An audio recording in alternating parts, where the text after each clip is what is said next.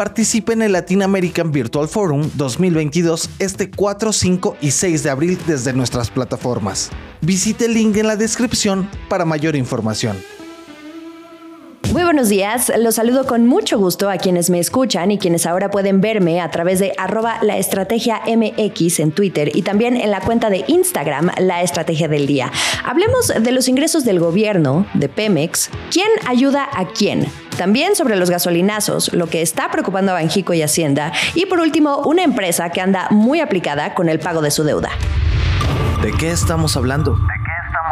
El gobierno o Pemex. Ante los altos precios del petróleo, ahora, ¿quién ayuda a quién? Al platicar la semana pasada con el subsecretario de Hacienda, Gabriel Llorio, en el marco de la convención bancaria, él mismo decía, a ver si ellos, refiriéndose a Pemex, ahora nos ayudan a nosotros, el gobierno. El subsecretario Llorio no descarta que este año sea Pemex la que apoya las finanzas públicas de México ante los mayores ingresos por la exportación de petróleo. Lo que se le preguntó exactamente es si ante estos mayores ingresos se reduciría la capitalización para la petrolera, los apoyos que ha venido otorgando el gobierno para aliviar sus pesadas finanzas. No olvidemos que es la empresa petrolera más endeudada del mundo. El subsecretario Llorio le dijo a Bloomberg Línea que todavía se estaba discutiendo, pero no lo descarta. Escuchemos un poco de lo que me respondió. Eso es todavía algo que se está discutiendo. Probablemente el efecto de los de mayores ingresos petroleros lo que, se, lo que está generando es una...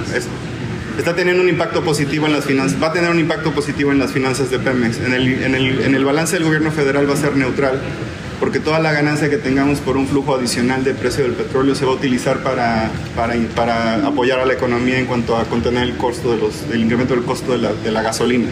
Pero en el caso de Pemex efectivamente va a haber un ingreso adicional. Eh, todavía no sabemos cuánto es porque apenas estamos en marzo, y, pero, pero pensamos que va a ser significativo y, y bueno, ahora tal vez a ver si ellos nos ayudan ahora a nosotros. Esto no es algo que solamente el gobierno está viendo, también las calificadoras, específicamente Fitch, que por cierto, hace exactamente un año Pemex le canceló el contrato con esta agencia para que dejara de calificar a la empresa del Estado, en un momento en que de entre las calificadoras era la que peor tenía calificada a Pemex en su escala de riesgo crediticio. Recordemos que estas miden el riesgo de impago de un país o empresa que emite deuda. Bueno, pues Fitch, pese a que Pemex prescindió de sus servicios en marzo del año pasado, no ha dejado de darle cobertura analítica de cualquier manera. Así que ayer también coincidió en esta visión de que los altos precios del petróleo serán positivos para Pemex, lo que reduciría la necesidad de apoyo por parte del gobierno este año. Ahora, el flujo de efectivo positivo para Pemex, contemplando un escenario del precio del petróleo en 95 dólares, le daría hasta 10 mil millones de dólares. Mañana, Hacienda va a presentar los precriterios generales de política económica y la dependencia va a anticipar estos mayores ingresos ingresos petroleros. Para 2022, la ley de ingresos estimaba un precio promedio de la mezcla mexicana en 55.1 dólares, pero como sabemos, hoy el precio es mucho mayor al que aprobó el Congreso. Con un precio de 55, entonces, los ingresos petroleros se estaban estimando en 1.807 billones de pesos para 2022. Así que lo que podemos esperar es un ajuste al alza de su estimado. Mañana sabremos exactamente de cuánto estamos hablando. Esto es el dato del día. Vamos a la otra cara de la moneda, porque los altos precios del petróleo también plantean riesgos para el gobierno federal ante esta promesa del presidente Andrés Manuel López Obrador de evitar los famosos gasolinazos. ¿Y cómo? Pues a través de un estímulo fiscal, es decir, reducir la tasa del impuesto especial sobre producción y servicios, el IEPS, que es el que se cobra por cada litro de gasolina y diésel cuando hay fluctuaciones derivadas del alza en los precios internacionales del petróleo.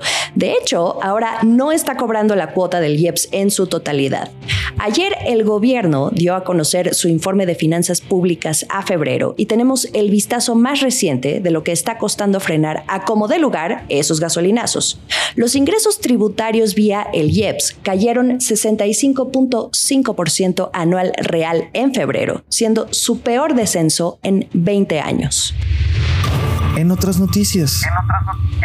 Otro reporte. Ayer también conocimos mediante un comunicado que a pesar de que la actividad económica comienza a recuperarse del choque que ocasionó la pandemia, hay riesgo de mayor debilidad en el consumo interno y la inversión en México. Así lo está viendo el Consejo de Estabilidad del Sistema Financiero, que es integrado por Banco de México y la Secretaría de Hacienda.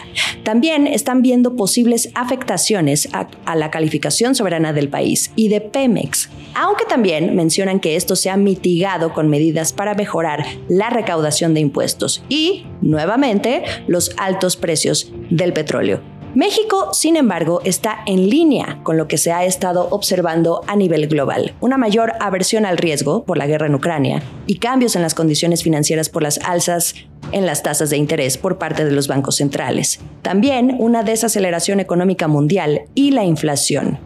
Este consejo también apuesta a que la solidez que muestra la banca en México y de la que tanto hemos hablado en los últimos capítulos, esta solidez en sus niveles de capital y liquidez ayudaría a expandir el crédito bancario y así impulsar la recuperación económica. El último sorbo. Último, pero no menos importante, pasemos a temas meramente corporativos. Televisa le está sacando todo el jugo a los recursos que recibió por la fusión de su negocio de contenidos con Univision y también la venta de su participación en Ocesa. Con este dinero redujo su deuda denominada en dólares. Pagó anticipadamente unos 200 millones de dólares sobre el monto de 600 millones de unas notas senior que vencen en 2025. Esto lo informó la empresa ayer a la Bolsa Mexicana de Valores. De esto ya no sabía advertido Televisa desde el 25 de febrero y finalmente lo concretó. Esto también ya era algo esperado por la calificadora S&P Global, que precisamente con la venta de su participación en Ocesa, el objetivo era reducir sus niveles de endeudamiento. Y Alfonso de Angoitia, quien es copresidente de Televisa, dijo a los inversionistas en febrero que iban a estar pagando su deuda. Al 31 de diciembre del año pasado, que es el último dato que tenemos, Televisa sumaba una deuda de 125.792 millones de pesos. Hoy por hoy, esta empresa, más de telecomunicaciones que de medios actualmente, está muy ocupada lanzando nuevos formatos para captar nuevas audiencias, nuevas generaciones y adaptándose a la era del consumo digital. Está VIX, la plataforma con la que quieren apoderarse del mercado latinoamericano del streaming, pero también tienen una nueva apuesta informativa, que es un canal 100% digital de noticias. Y por último, su negocio de triple play, que es Easy, al que le están invirtiendo una buena cantidad de dinero para posicionarse. Llegamos al final de este episodio, pero un apunte más para estar pendientes hoy. Este jueves, John Kerry, el enviado especial para el clima de la Casa Blanca, viaja a México para reunirse con el presidente López Obrador sobre cómo seguir luchando para combatir el cambio climático.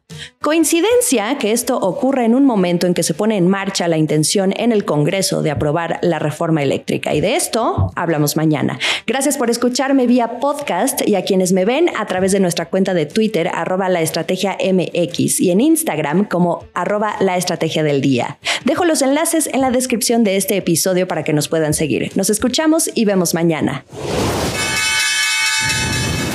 Esta fue la estrategia del día, escrito y narrado por Jimena Tolama, producido por Arturo Luna y Daniel Hernández. Que tengas un día muy productivo.